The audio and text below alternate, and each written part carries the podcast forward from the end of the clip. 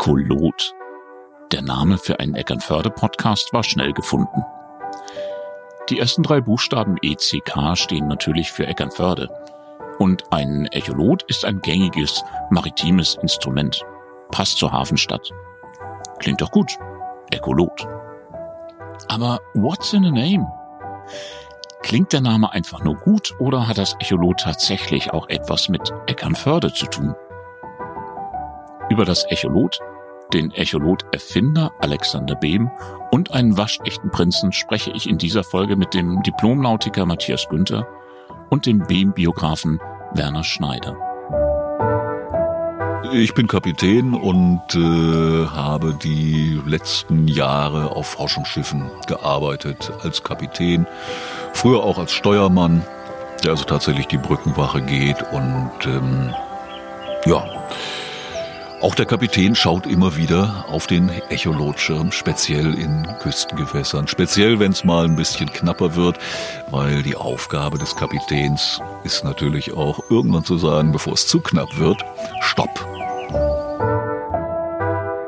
Ich habe mir auch große Gedanken gemacht, wie kam das eigentlich, dass ein solcher Erfinder ähm, in Vergessenheit geraten ist. Und dazu muss man, glaube ich, berücksichtigen, dass der Beam weder ein typischer Erfinder, mehr, ein Tüftler, ein, ein, Praktiker, der von der praktischen Seite kam, noch ein gewiefter Geschäftsmann gewesen ist.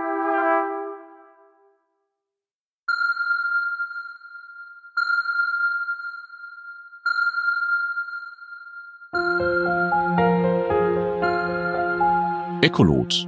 Schallwellen aus Eckernförde.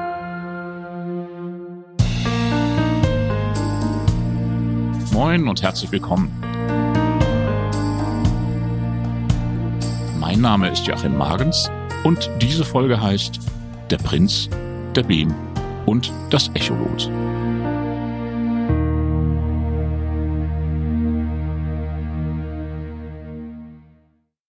Vor 100 Jahren ist Eckernförde eine andere Stadt als heute. Viel kleiner. Die Marine spielt noch keine große Rolle. Die ersten Badegäste tummeln sich zwar schon am Strand, aber die wirtschaftliche Bedeutung des Tourismus ist noch gering. Viele Menschen arbeiten in der Fischerei. Es ist eine Zeit großer Umbrüche. Den Ersten Weltkrieg hat Deutschland verloren, der deutsche Kaiser Wilhelm hat abgedankt und sitzt im Exil in Holland. Die Republik ist noch jung. Der nördliche Teil Schleswig-Holsteins ist gerade per Volksabstimmung nach 56 Jahren Zugehörigkeit zu Preußen wieder dänisch geworden. Der zu diesem Zeitpunkt wohl berühmteste Bürger der Gegend wohnt auf Gut Hemmelmark in Barkelsbü bei Eckernförde. Eine echte Celebrity, Prinz Heinrich von Preußen. Er ist der Bruder des letzten deutschen Kaisers. Bis 1918 war er Oberbefehlshaber der kaiserlichen Marine. Der englische Landhausstil des Herrenhauses auf Hemmelmark und Prinz Heinrichs Liebe zu englischen Automobilen sind kein Zufall. Seine Großmutter ist die legendäre englische Queen Victoria. Er ist absolut kein Unbekannter in Eckernförde. Prinz Heinrich kennt trotz seiner kaiserlichen Herkunft keine Standesdünkel. Er schnackt gerne mal mit den Fischern am Hafen. Auch auf Plattdeutsch, wenn es sein muss. Seine luxuriösen englischen Autos kennen die Eckernförder. Und so erregt es kaum Aufsehen, dass eines dieser Autos an einem sonnigen Nachmittag vor 100 Jahren vor dem Bahnhof in Eckernförde auf einen Fahrgast wartet.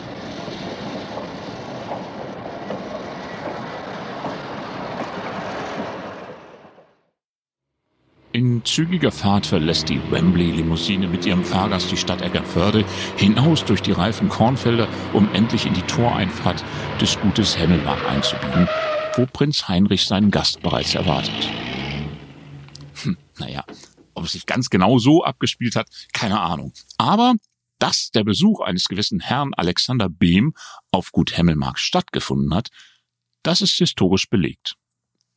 Wer aber war nun dieser Besucher?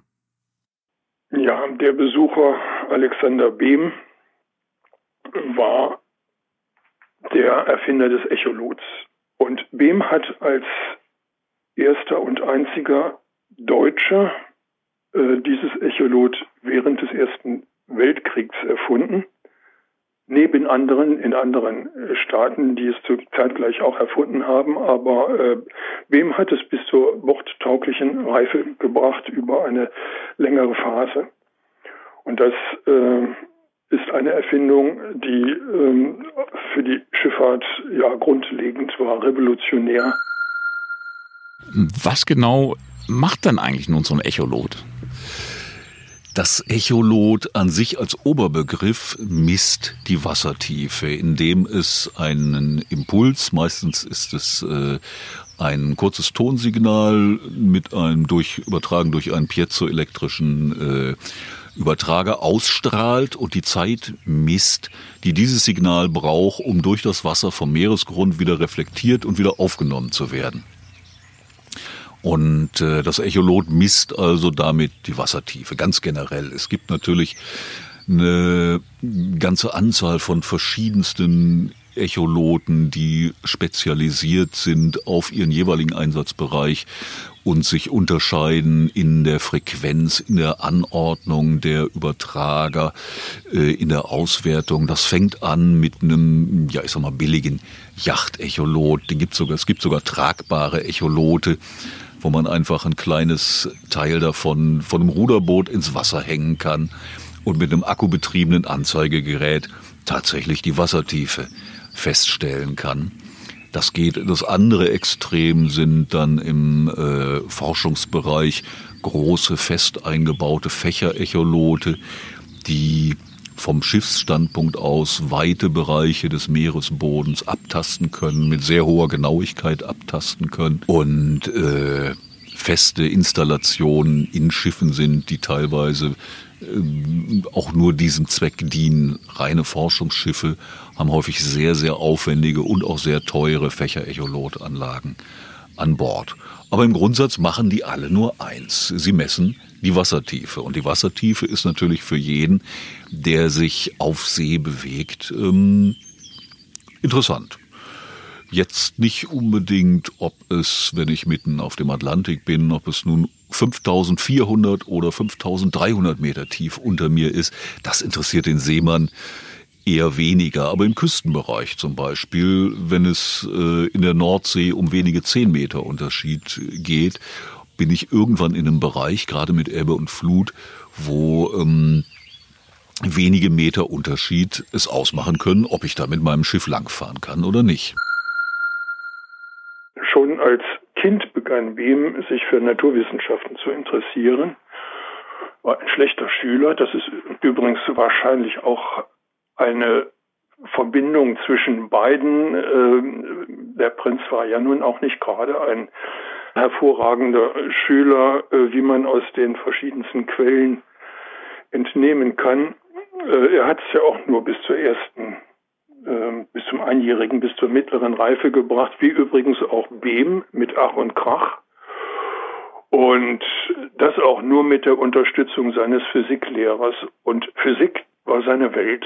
Das war ähm, sein Metier, in dem er sich getummelt hat hat frühzeitig begonnen zu tüfteln, hatte eine, ein Praktikum bei einem Büchsenmacher, nachdem er seine Schule beendet hatte, äh, abgelegt und dort den Umgang mit Gewehren, Patronen und Schießpulver und dergleichen kennengelernt. Etwas, was er äh, im Fortgang seines Lebens, seines Erfinderlebens immer wieder verwenden konnte.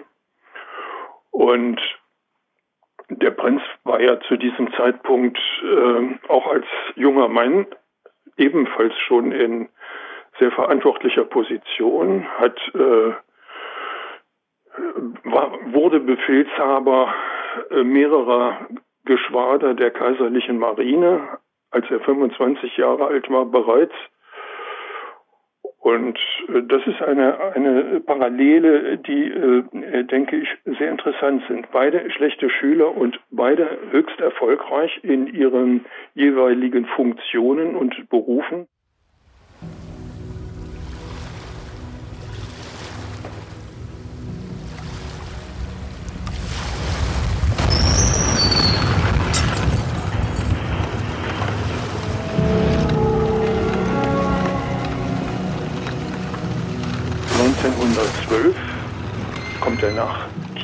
1912 ist ein wichtiges Datum für Behm. Dieses Datum veränderte sein Leben. Es ging die Titanic unter.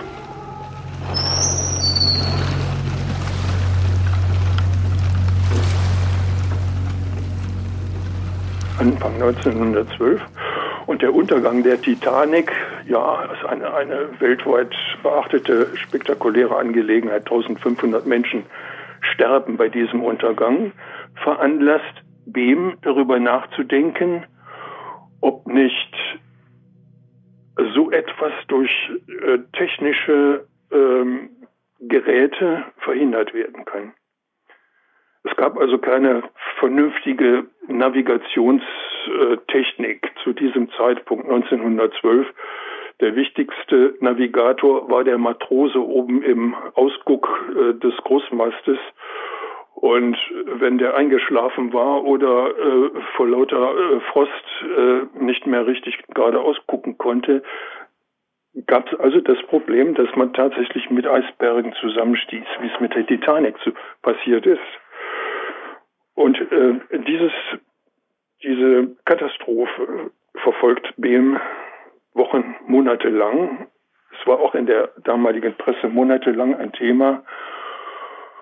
Und da Behm sich bereits zu Studienzeiten mit dem Thema der Akustik befasst hat, hatte also eine kleine Wende gemacht, äh, weg von der Elektronik oder Elektrotechnik hin zur Akustik, ähm, die aber auch viel mit Elektrotechnik zu tun hat, kam er auf den Gedanken, dass man doch eigentlich ein Gerät, was, zu, was er mit Kommilitonen zusammen in Studentenzeiten bereits entwickelt hat, weiterentwickeln könnte, nämlich den sogenannten Lautstärken Schallmesser, Sonometer, also ein, ein Messgerät zur Messung der Schallstärke, zunächst in der Luft.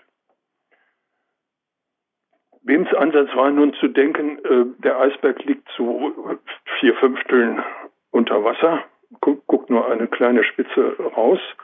Man müsste also diese Technik auf eine Unterwasserakustik äh, weiterentwickeln. Eine, ein Unterwassermessgerät, was in der Lage ist, ähm, ähm, durch Schallimpulse und dem wiederkehrenden Echo den Abstand von einem Eisberg zu messen. Also das klappte überhaupt nicht. Hätte die Titanic gerettet werden können, wenn sie einen Echolot an Bord gehabt hätte? Hm, wahrscheinlich nicht, weil die Wassertiefe war beim Unglücksort der Titanic äh, sicherlich deutlich größer, als äh, die Titanic Wasser unterm Kiel nötig gehabt hätte. Was die Titanic hätte retten können, wäre ein Radar gewesen. Da hätte man den Eisberg sehen können. Mit modernen Radar kann man das, aber das Radar ist ja im Grunde genommen eine Entwicklung aus dem Zweiten Weltkrieg und hat erst danach in die Berufsschifffahrt äh, Eingang gefunden. Ein Echolot hätte die Titanic wahrscheinlich nicht gerettet und man muss auch sagen, also relativ primitive Möglichkeiten, die Wassertiefe festzustellen, zumindest im Bereich von einigen äh, zehn Metern, die gab es natürlich auch früher schon. Das Simpelste ist, das sogenannte Senklot. Man nimmt einen schweren Gegenstand, ein Stück Blei und eine Schnur, wo die äh, Meter drauf gekennzeichnet sind, lässt das Ganze über die Kante und guckt, wann die, Last, wann die Last nachlässt. Und schon kann man ablesen, wie tief es ist.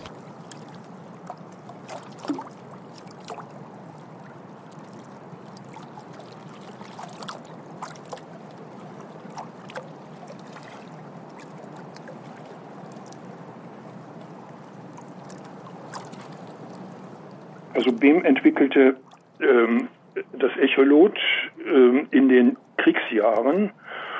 Und er war zu dem Zeitpunkt, als Prinz Heinrich äh, das Laborschiff besuchte und sich den Stand äh, des Lotgerätes demonstrieren ließ, 1916, 1917 war er so weit, dass er ein etwa Esstisch großes äh, Gerät mit fotografischer Aufzeichnung entwickelt hatte. Dieses Gerät war also in der Lage, die Zeitdifferenz zwischen dem Schallimpuls, der ins Meer abgegeben wurde, und der Rückkehr des Echos zu messen.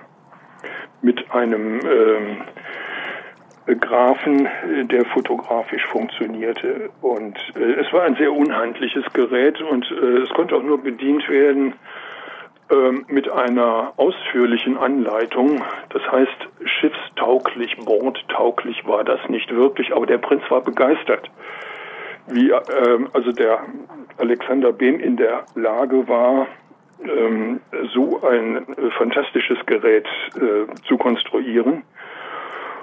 Und der Prinz sorgte sicherlich dafür, dass dann eine Bestellung durch die kaiserliche Marine erfolgte, noch zu Kriegszeiten.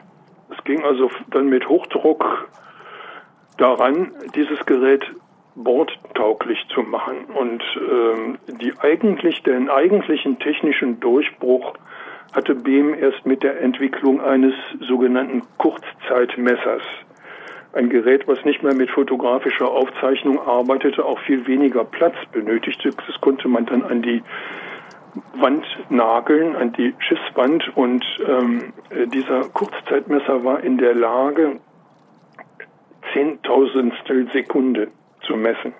Eine unvorstellbare Technik bis dahin und was völlig Neues. Äh, das geht auch in der ähm, biografischen Literatur ziemlich unter, diese Erfindung.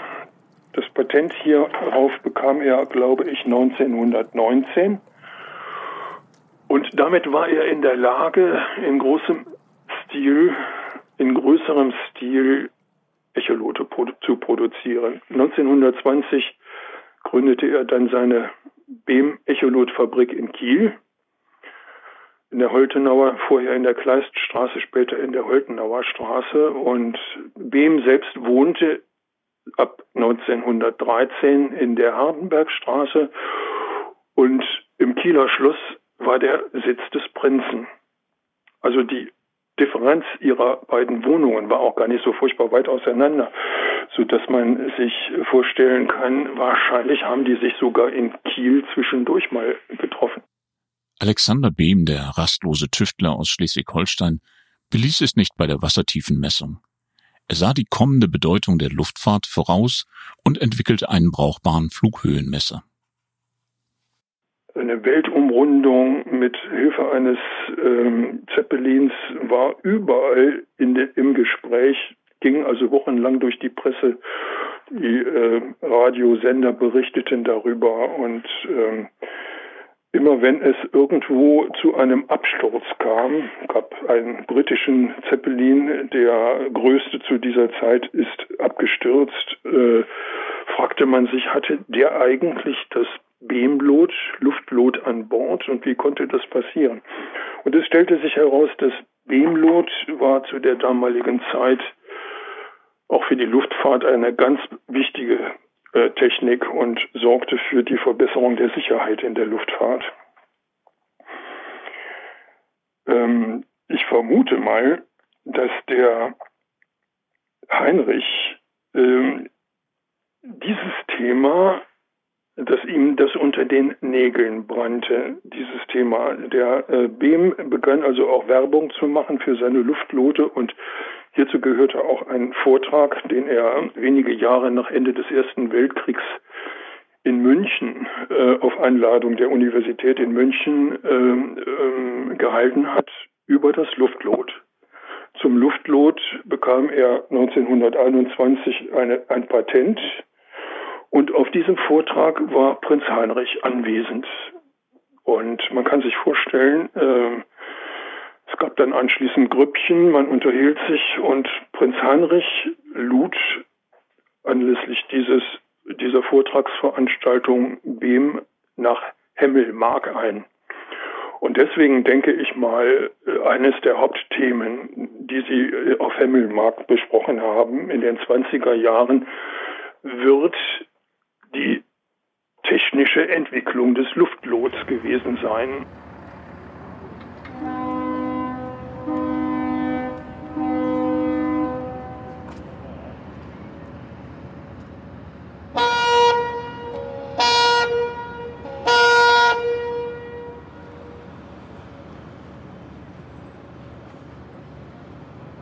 Persönlich habe ich sowas schon gehabt, dass ich in relativ schlecht kartografierten Gebieten unterwegs war, zum Beispiel mit dem Forschungsschiff Poseidon an der Ostküste von Grönland und äh, dann beobachtet habe, wie sich bei laut Karte freiem Wasser und Wassertiefen um die 1000 Meter die Wassertiefe ganz massiv reduziert hat und äh, bei 50, 60 Meter habe ich es gut sein lassen und habe die Fahrt aus dem Schiff genommen und bin abgedreht, weil das wurde mir fischig, weil äh, irgendwann hört das dann auf.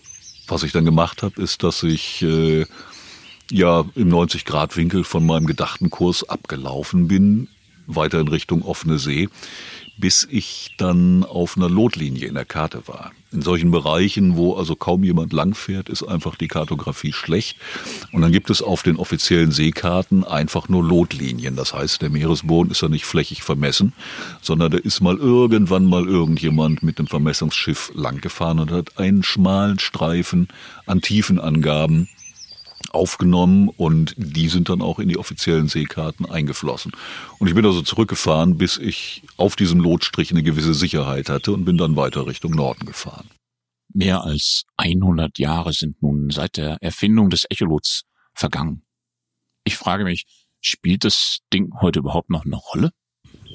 Ein Echolot spielt selbstverständlich auch heute noch eine große Rolle, wenngleich sich die Technik in den 100 Jahren natürlich ganz massiv verändert hat und insbesondere in den, ich sag mal, letzten Jahrzehnten sich da mit der Digitalisierung, mit der Steuerung von Geräten durch kleine Computer ähm, in der Anzeigetechnik einiges geändert hat. Aber grundsätzlich ist ein Echolot ein wichtiges, äh, unverzichtbares und in der Berufsschifffahrt auch vorgeschriebenes Navigations- und Sicherheitsinstrument. Man kann natürlich mit einem Echolot nicht nur den äh, Meeresgrund ähm, erkunden, sondern was man auch ähm, sieht auf einem entsprechenden Bildschirm, das sind Fische. Man sieht nicht die Fische selbst, sondern man sieht die Luftblase der Fische, weil die Luftblase einen Unterschied darstellt vom flüssigen Medium zum gasförmigen Medium und das macht Reflexion und da reagiert das Signal drauf. Deswegen wird gerade im Sportbereich ähm, der Echolot auch als Fischfinder bezeichnet. Klar, sicher. Und die Berufsfischerei hat natürlich auch entsprechende Lotanlagen an Bord, die speziell zum Auffinden von Fischschwärmen und zum Steuern von pelagischen Netzen beispielsweise verwendet wird. Pelagische Netze, was sind das denn? Das sind Schleppnetze, die auf einer bestimmten Tiefe gefahren werden und die in der äh, Schlepptiefe steuerbar sind, die also in der Wassersäule und nicht am Grund äh, fischen. Und ähm, wenn man jetzt einen Schwarm geordnet hat, mit den Messgeräten in einer bestimmten Tiefe, dann versucht man den natürlich auch dadurch einzufangen, dass man das Netz in genau dieser Tiefe steuert und genau dieser Tiefe den Schwarm denn nach Möglichkeit erwischt. Mahlzeit.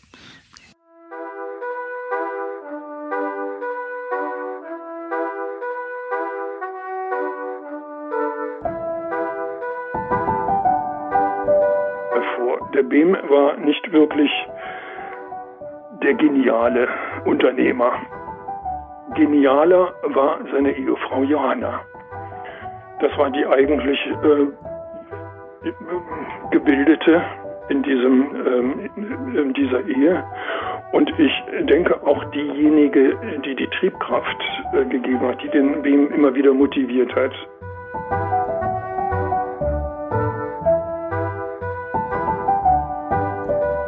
Wer vielleicht mehr über den fast vergessenen Echolot-Erfinder Behm und auch über seine Ehefrau Johanna erfahren möchte, dem möchte ich gerne das Buch Echozeiten von Werner Schneider ans Herz legen. Der genaue Titel und Bezugsquellen finden sich auf der Website echolot.de.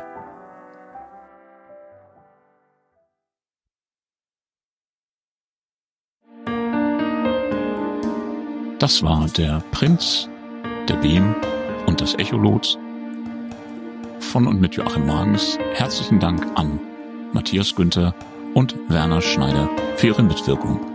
Bis zum nächsten Mal.